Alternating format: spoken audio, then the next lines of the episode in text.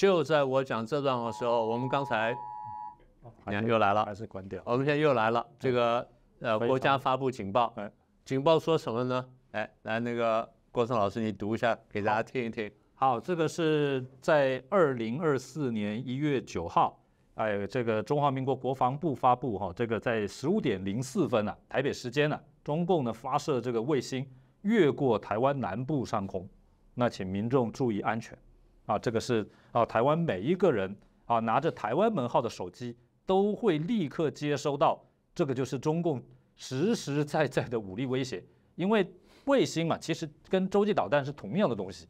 啊，只是一个进太空，一个回地地面啊，这样子的状况而已。嗯对，那虽然就真的是无巧不巧吧，我们正在做节目当中呢，就发生的事情。所以刚才讲说中共的军事威胁武动呢，这就是一部分。你说发射卫星没有什么威胁，卫星卫星本身呢，那气象卫星当然就算了。如果是军事用途卫星嘛，它或者可以监控，甚至将来呢可能可以投弹、可以攻击的。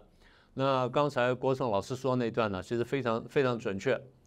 发射卫星跟发射飞弹是同样的原理，是同样的东西。飞出去绕着地球转叫做卫星，然后掉下来打到人家呢叫做飞弹。所以这是刚讲到第二点。